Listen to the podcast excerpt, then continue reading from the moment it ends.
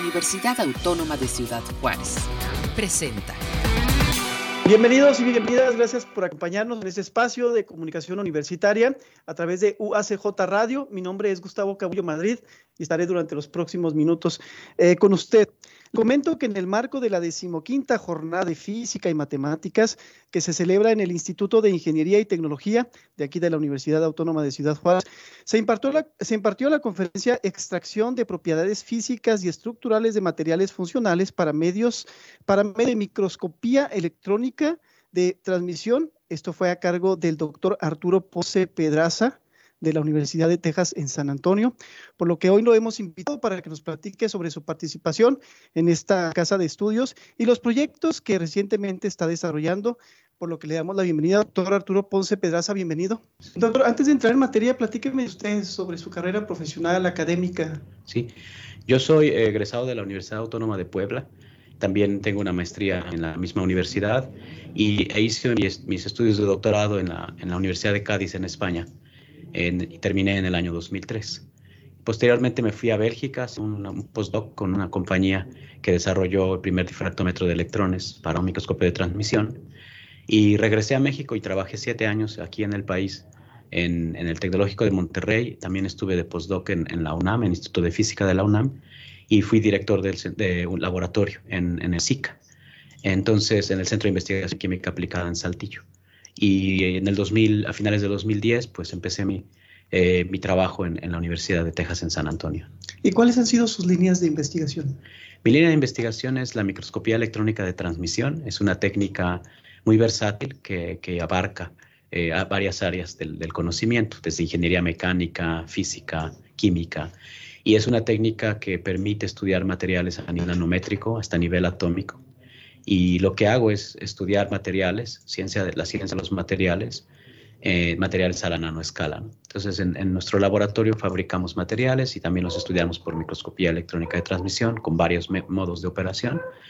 Y, y, es, y, principalmente pues materiales que tienen una funcionalidad, ¿no? materiales apelados para semiconductores, materiales ópticos, materiales electrónicos o magnéticos. Es precisamente lo que le iba a preguntar, eh, ¿cómo lo vemos reflejado esto, esto que usted realiza en la cotidianidad? Sí. ¿Dónde lo hemos aplicado? la, en la nanotecnología es una rama, digamos, de la, de la tecnología a escala nano, donde las propiedades físicas en general de los materiales cambian cuando se confina la materia a, esa, a ese tamaño. ¿no? Entonces, por decir un ejemplo, el punto de fusión de un, de un metal no es el mismo cuando el metal está confinado a, a, la escala nanométrica. ¿no?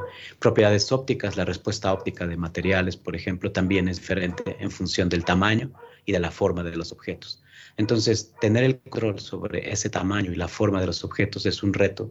Hay diversas, diversos métodos para fabricar los materiales y por eso se necesita observarlos y medir esas propiedades a esa escala. ¿no? ¿Qué ha visto en el camino? ¿Qué ha descubierto, doctor, que le haya sorprendido a usted?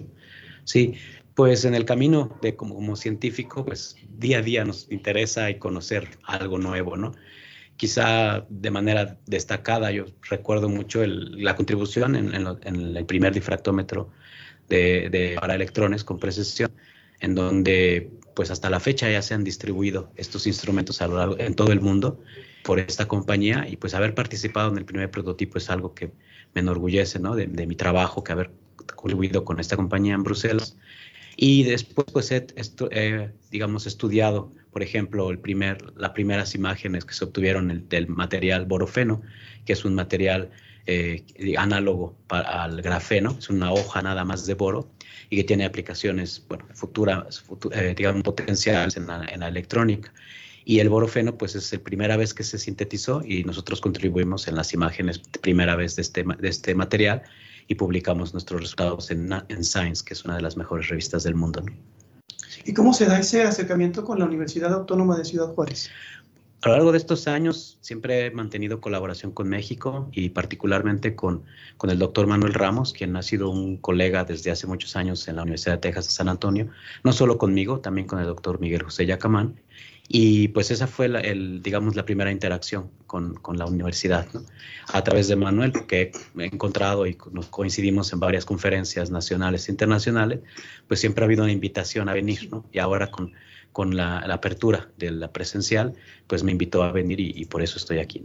Se dice que es la primera eh, conferencia presencial, ¿no? Presencial, sí. ¿Cómo, cómo le fue? ¿Cómo, vio a los alumnos? Muy motivados, por decir, ellos estaban motivados también porque, pues, es también el taller que impartí no es una materia que comúnmente se imparta en los programas de posgrado. Entonces, en ese sentido, ellos estaban, pues, muy interesados porque había temas que conocían de otros cursos, pero no compilados en un taller digamos, orientado a estudiar los materiales a esta escala, ¿no? Entonces, pues hubo muchas preguntas, fue un taller muy dinámico, ¿no? Con sí, tres días. Extracción de propiedades fue el tema, extracción de propiedades físicas y estructurales de materiales funcionales por medio de microscopía electrónica de transmisión. ¿Qué dudas surgieron durante la charla? Pues eh, preguntaron, por ejemplo, en qué podemos, bueno, primero había cosas que no sabían que se podía hacer, ¿no? Entonces, llegar a un nivel, eh, este, digamos, nanométrico y poder medir propiedades mecánicas y a la vez estudiar cómo cambia la estructura cristalina de los materiales, es algo que no conocían que se podía hacer, ¿no? Entonces, pues están preguntas de cómo se hace, este, cómo se fabrica el material y luego cómo se prepara la muestra para poderla observar en el microscopio. Y básicamente fueron dudas eh, muy, muy interesantes también para mí, porque este, a veces uno ya como lo hace cotidianamente no sabes qué te podrías preguntar si nunca lo has hecho, ¿no? Doctor, al principio, antes de entrar en, la transmisión en vivo, eh, le preguntaba yo cómo visualiza nuestra universidad y también qué diferencia existe entre los, los universitarios en Estados Unidos y aquí en México. Sí. Pues eh, yo, digo, lo poco que he conocido de la universidad me ha impresionado mucho. Es una universidad muy organizada, una infraestructura de primer mundo. A mí me gusta mucho cómo, cómo está organizada la universidad. Y vi a unos estudiantes motivados, eso me gusta, y, e interesados por, por continuar los estudios ¿no? en, en, posgrados. Entonces, de hecho, el taller pues, fue impartido a estudiantes de pregrado y de posgrado, de muchas áreas. ¿no? Había estudiantes de ingeniería mecatrónica, estudiantes de física, de química, de biología. Entonces, fue un taller muy diverso. ¿Su experiencia con estudiantes de posgrado, doctor, cuál ha sido? Sí, positiva, ¿no? A través de, programas nacionales en, México como CONACYT, que envía estudiantes al extranjero. He, tenido estudiantes mexicanos en, mi laboratorio y siempre ha sido, pues, un, un resultado positivo de todos los estudiantes que han llegado conmigo, ¿no? Sí, también algo que no puedo dejar de, de preguntar, ya casi estamos en la recta final de la entrevista, es que estamos en el Año Internacional de las Ciencias Básicas para el Desarrollo Sostenible 2022. ¿Por qué es importante estudiar las ciencias básicas? Bueno, la ciencia, la ciencia en general es, una, algo que no se debe de dejar de apoyar ¿no? en ninguna política y es importante en el, en el caso de, de, de la sustentabilidad porque materiales que sean inteligentes, que puedan almacenar energía con menos, eh, que puedan almacenar energía después de liberar esa energía, es un ejemplo, ¿no? Eh, de sustentabilidad, ¿no? Eh, materiales inteligentes que puedan también tomar una decisión y, digamos, el conjunto de todo, digamos, el, la funcionalidad de los materiales es algo que tiene un impacto directo, ¿no? En, en, esta, en esta área también, ¿no? Doctor, y para finalizar, ¿Cuál es el objetivo de un científico para con la sociedad? ¿Cuál es su compromiso? Contribuir en, mejorar la sociedad. Sí. Muy bien. Sí, comprometidos con eso también. ¿no? ¿Y ha visto oportunidades aquí desde, desde Estados Unidos? ¿Ha visto oportunidades aquí en México para los estudiantes, para los futuros científicos? ¿Qué ah, nos falta en caso de que sea negativa la respuesta? No, pues no, no, no tengo ninguna pues, opinión negativa al respecto. Muy, muy, muy. Por el contrario. Al contrario, sí, siempre, los estudiantes siempre están deseosos de, de ser mejores, de aprender, ¿no? Creo que uno de los objetivos como académico, pues, es enseñar y, ver que el estudiante termina siendo mejor que uno, ese es el objetivo, ¿no? Y si no, pues no, no me dedicaría a la academia, ¿no? Sí. Pues con eso concluimos. Muchísimas gracias por habernos acompañado. Muchas gracias por la hospitalidad y por, por el tiempo y pues a gente que, que nos esté escuchando y viendo. Y bienvenido a, Ciudad Juárez, aquí tiene su casa en la universidad. Muchas gracias, sí. Hasta luego. Buenas gracias. tardes. Sí, eh, pues así nos despedimos, amigos. Muchísimas gracias por habernos acompañado en este espacio de comunicación universitaria a través de UACJ Radio. Se despide su amigo Gustavo Cabullo Madrid. Hasta la próxima.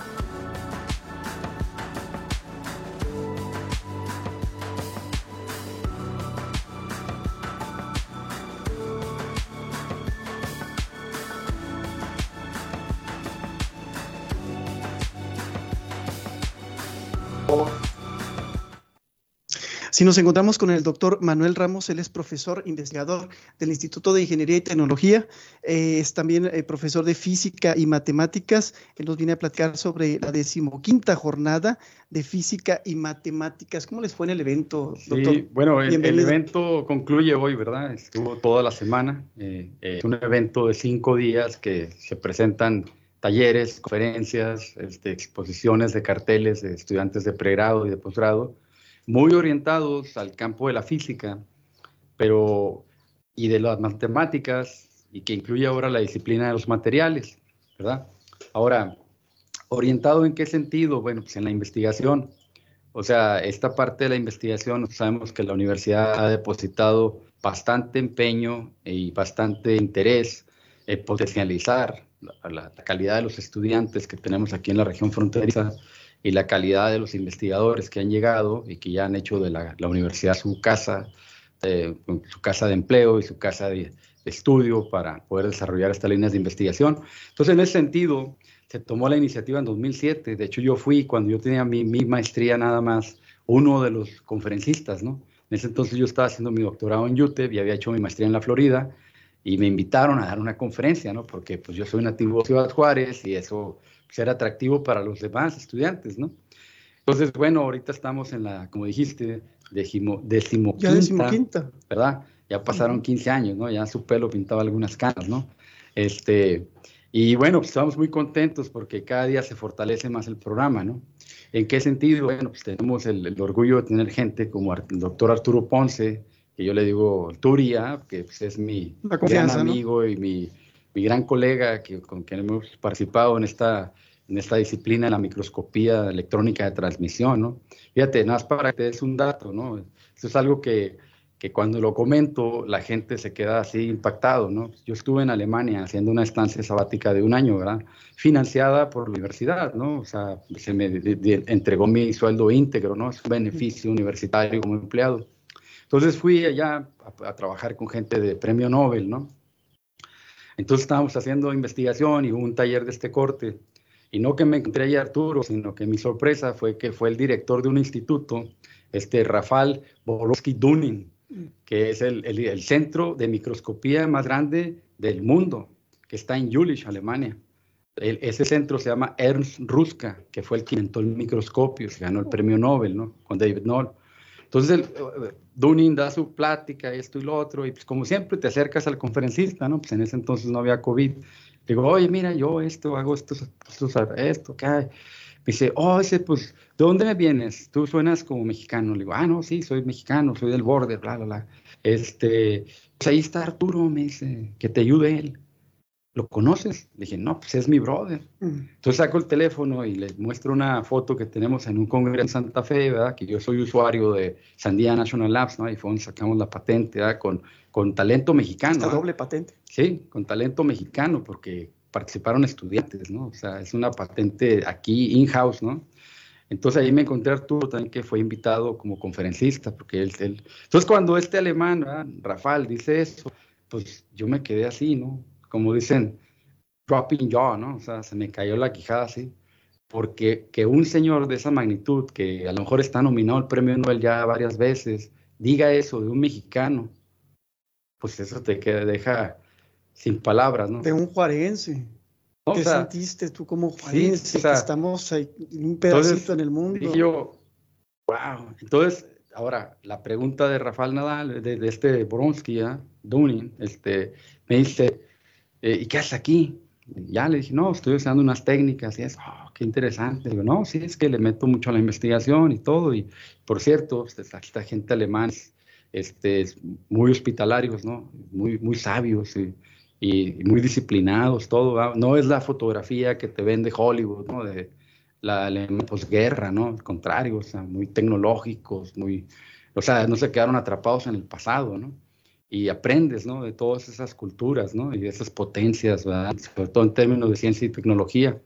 Y bueno, pues como menciono, estas jornadas tienen ese propósito, acercar a la gente a la ciencia, sobre todo a los estudiantes, y bueno, divulgar el conocimiento. Es un aspecto muy importante del investigador. O sea, el investigador no nada más investiga ya, ¿no? sino el investigador es un comunicador, ¿no? Entonces tiene que comunicar la ciencia, ¿no? Y poner la ciencia al alcance de todos. Y pues, esa es la intención de este programa, que fue fundado por personas muy, muy decididas, que fueron los fundadores de la Escuela de Física, o sea, de la carrera de Ingeniería Física, etcétera.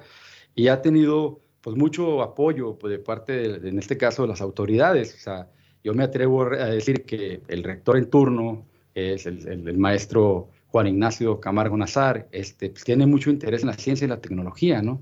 Yo cuando saqué la patente, pues, de hecho él me habló así, así a, viva voz, ¿no? Platícame, o sea, qué padre que estás haciendo eso, ¿no?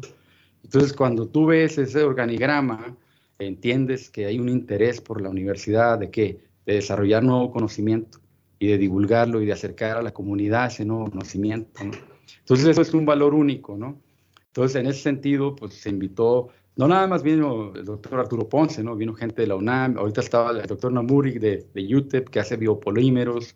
Entonces, aquí pues tenemos el privilegio de que viene gente de muy buen nivel a visitarnos, a llevarse otra impresión de nuestra comunidad, de nuestra región fronteriza, de esta dualidad de Ciudad Juárez El Paso.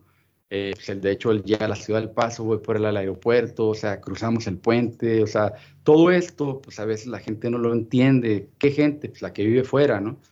Este, pero pues hay muchas fronteras muy importantes, ¿no? Está en Polonia, con Alemania, cuando estuve ya en Karlsruhe, que yo estuve en Karlsruhe, que es al sur de Alemania, está ahí Zurich, ¿no? Pegado al estado de Baden, ¿no? O sea, hay una ciudad fronteriza también, y Strasbourg, por ejemplo, ¿no? Que es una, pues una, es una ciudad que fue alemana y luego fue este, francesa y luego alemana y luego francesa, o sea, ahí, ahí se estuvieron cambiando la, la bandera, ¿no? Y al último día se quedó del lado ah, francés, pero el nombre es alemán. Strasbourg. Este, y pues sí, o sea, dices, ah, no, pues esto existe, ¿no? O sea, las comunidades fronterizas toman un rol, ¿no? Y todo esto llega a usted y le comparte a sus alumnos, ¿no? No, pues claro, o sea, es que uno sale eh, a campo, ¿no? O sea, luego yo les digo a los alumnos, pues es que eh, yo no soy un profesor de libro de texto, ¿no? Ni el doctor Arturo Ponce. Hay que palpar. No, pues hay que ir a ver, ¿no? O sea, les digo, mire, pues yo les puedo decir que el microscopio y esto y lo otro, y cuando ya vas y lo ves, dices, híjole, se quedaron cortos, ¿no? Con todo lo que decía el libro. O sea, ya ves la infraestructura, o sea, desde preparar un cuarto para que no tenga las vibraciones, porque la sensibilidad de esos equipos, pues fíjate, aquí el doctor no quiso comentar, pero ellos estuvieron trabajando en COVID, ¿no? Sabiendo, o sea, de hecho, fíjate, un dato interesante, ¿verdad? Se llama coronavirus porque tiene estas puntas que cuando tú lo ves en dos dimensiones parece que tiene como una corona rey. Entonces, como hicieron esa eh, microscopía en el Reino Unido, ¿verdad? En Cambridge, creo, una microscopista muy, muy brillante, la, microscopista en 70 dijo, miren, es que se ve como, como la corona de la reina, ¿no? Pero no le pudieron decir crown porque eso pues, impactaba en la familia, ¿no? Porque pues, un virus siempre es dañino. Sí. Entonces dijeron, no, pues vamos a usar la palabra latina, ¿no? O sea, corona viene del latín. No, pues es que es lo que te digo. O sea, luego la gente no entiende la ciencia o cree que la ciencia es ir a leerle un libro a los estudiantes ahí en, en un aula, ahí todo encajonado. Y no es así, ¿no? Doctor, pues por eso estas jornadas, eh, ¿qué les dejan al estudiantado? Y si tienen ya preparada la próxima, que nos adelante un poquito. Bueno, mira, yo no estoy en el comité que organiza la jornada, yo nomás fungí en, la vinculación con este investigador, lo propuse, el comité decidió que efectivamente viniera a dar la conferencia, pero lo que sí te puedo decir es que cada día se mejora, ¿no? Ahora, este, pues aquí hay un paréntesis bien importante, ¿no? Estamos saliendo de una pandemia, ¿no? Entonces ya México ahorita es un país que está en, la escala de semáforos pues en verde, ¿no? Casi todo el país. Entonces estamos tratando nosotros como profesores investigadores retomar qué, pues, retomar los espacios, ¿no? Y retomar este acercamiento con los estudiantes.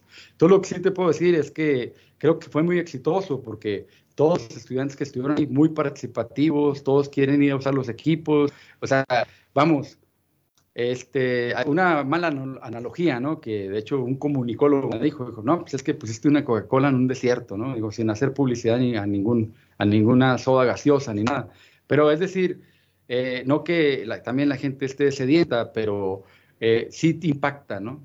Y estos estudiantes de posgrado, pues cada día, ahora con las tecnologías estas de Internet, que pueden ver videos, que pueden ver este, conferencias virtuales, eh, mucha gente divulgando el conocimiento, pues cada día muestra más interés, ¿no? O sea, yo les digo a mis estudiantes, no, pues ustedes se ponen en, un buscador como el Google, un buscador, ¿verdad? que sea, y sale la información, porque cuando yo estudié no había ni libros de texto impresos, ¿no? O sea, ibas a hacer las colas para que te vendieran el libro, ¿no? Y te decían, ah, se acabó, el pedido llega en tres meses porque viene de la Ciudad de México. Y ahora pues descargas un libro electrónico y te metes a las revistas y, y es algo muy importante, ¿no? O sea, Don, me gustaría, ya estamos en el preámbulo, ya estamos por cerrar la entrevista. Sí me gustaría que nos platicara usted que ha viajado tanto, ha visto tantas escuelas, tantos laboratorios de primer nivel y a veces que apreciamos, ¿no? No apreciamos lo que tenemos en nuestra ciudad, en nuestra frontera, que nos desanima. ¿Qué le podría decir? Bueno, mira, eso es algo bien característico. Tanto a los alumnos como a los académicos. Sí, mira, qué bueno que toca este tema porque es algo muy característico. Eh, dicen, nadie sabe lo que tiene hasta que ya no lo tiene, ¿verdad? Entonces, a veces los estudiantes hasta que ya se gradúan les cae el 20 de la universidad que tuvieron, ¿no? Entonces, ¿por qué? Esto es una palabra coloquial, ¿no? Caer el 20 significa que, con que entras en, razón, ¿no? Razón.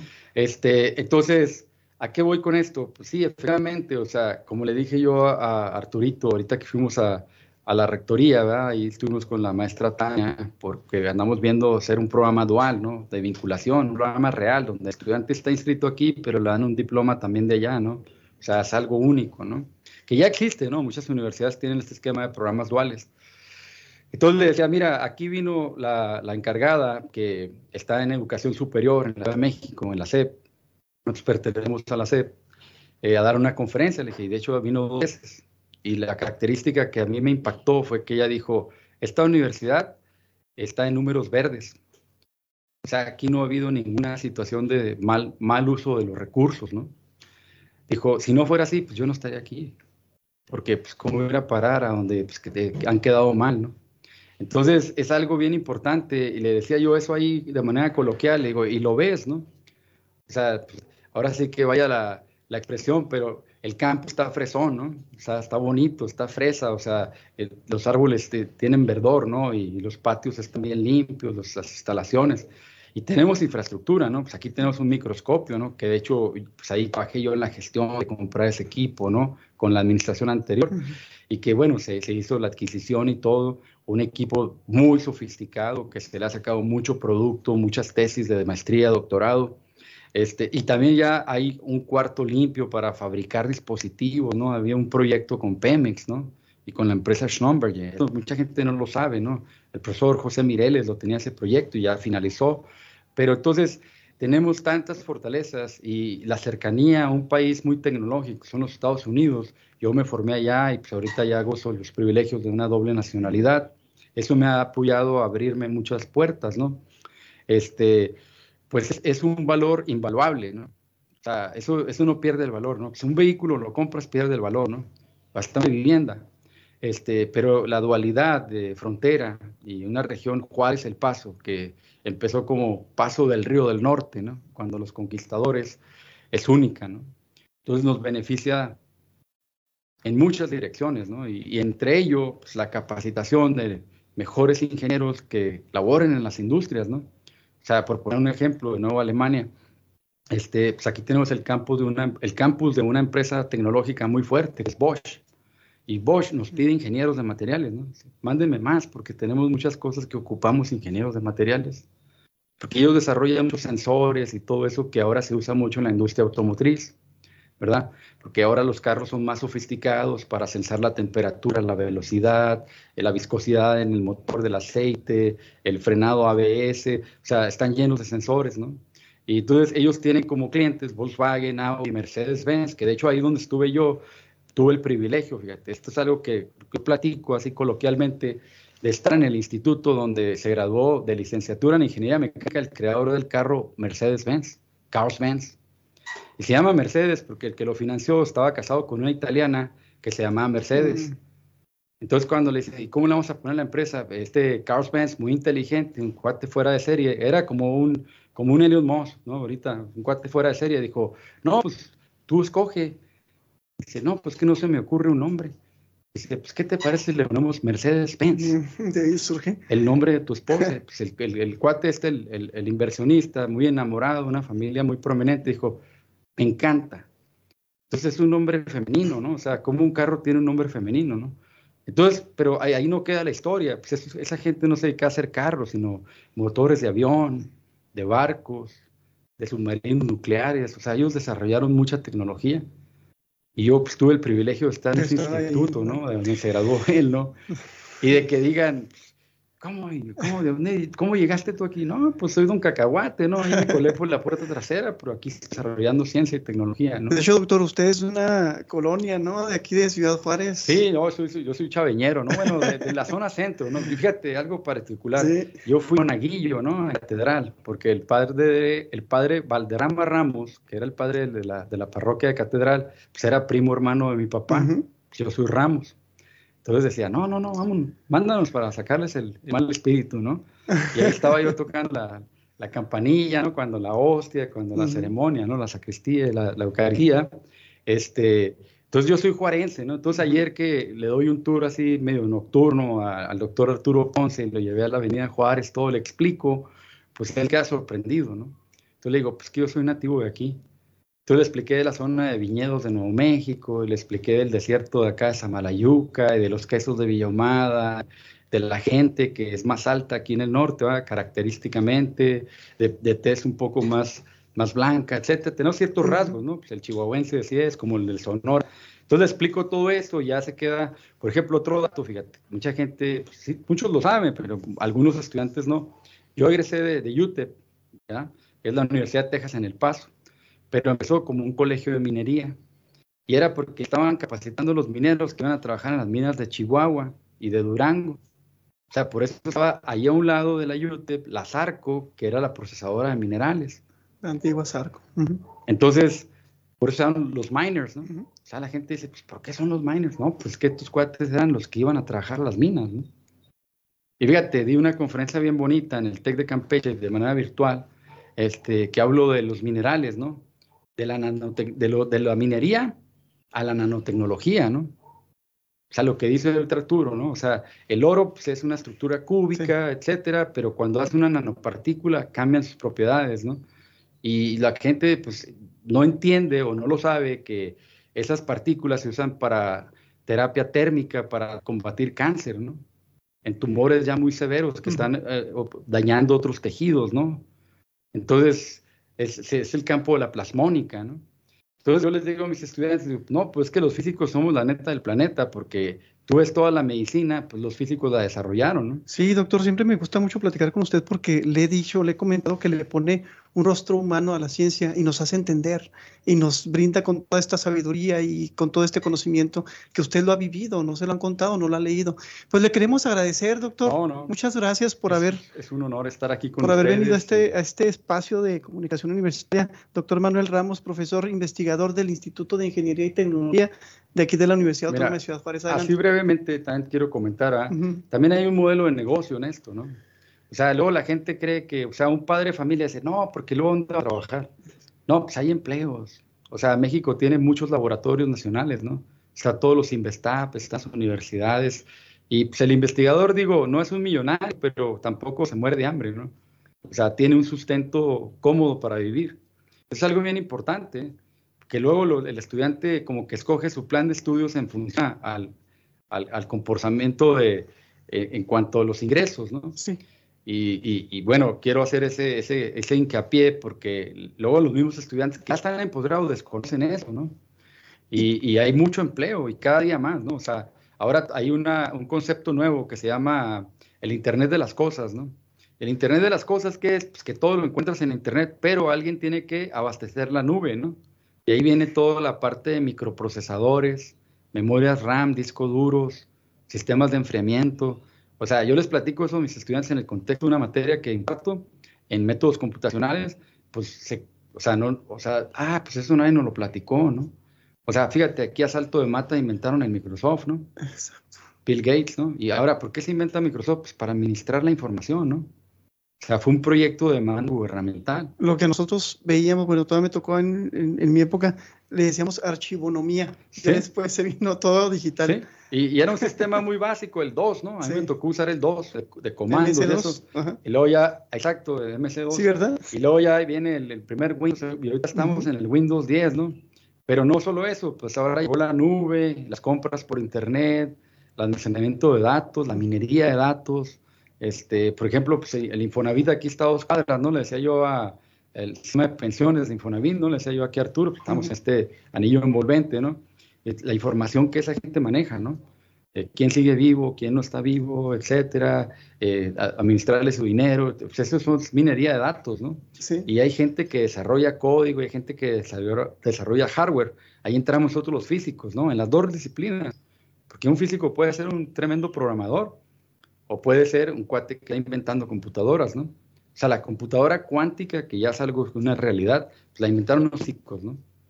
Entonces el campo de la física pues, es un campo maravilloso, ¿no? O sea, a mí me han preguntado, ¿volverías a estudiar física? Pues claro, eso, no lo pongo a duda, ¿no? Es lo que le iba a preguntar ya para cerrar. Eh, ¿Qué le diría usted también a las personas que quieren dedicarse a las ciencias, pero no hayan cómo, no, no, no, no han encontrado como que esa puerta abierta? Porque la inspiración ahí está. Bueno, mira, es que también hay, una idiosincrasia, y digo, me atrevo a decirlo así, aunque suene un poco duro, pero porque hay una idiosincrasia, porque están las puertas abiertas. O sea, nosotros tenemos un posgrado que les pagan por estudiar. O sea, hay una beca del gobierno federal, que es el Programa Nacional de Posgrados de Calidad, PNPC, y ese pues, es un fideicomiso, es un fondo que el estudiante aplica esa beca y si es aceptado por el comité, que el comité pues, es un comité robusto, le otorgan la beca. O sea, yo fui becario con ACID, ¿no? Entonces a mí el CONACYT me pagó mi doctorado en UTEP, ¿no? Entonces, cuando yo llegaba ahí, eh, con, se llamaba Nelly, la que administraba el fondo en UTEP, este, éramos como 20 nada más, porque si te piden ser un estudiante de 10, ¿no? Este, los, eh, los, americanos me decían, ¿y tú por qué estudias el doctorado aquí? No, pues el gobierno mexicano me dio una beca. ¿Cómo? Así como que, pues yo veo que están todos ahí con problemas siempre, ¿no? Yo decía, no, pues que sí hay. Y entonces éramos una red, de, éramos yo creo que a nivel mundial, pues más de 300 mil becarios.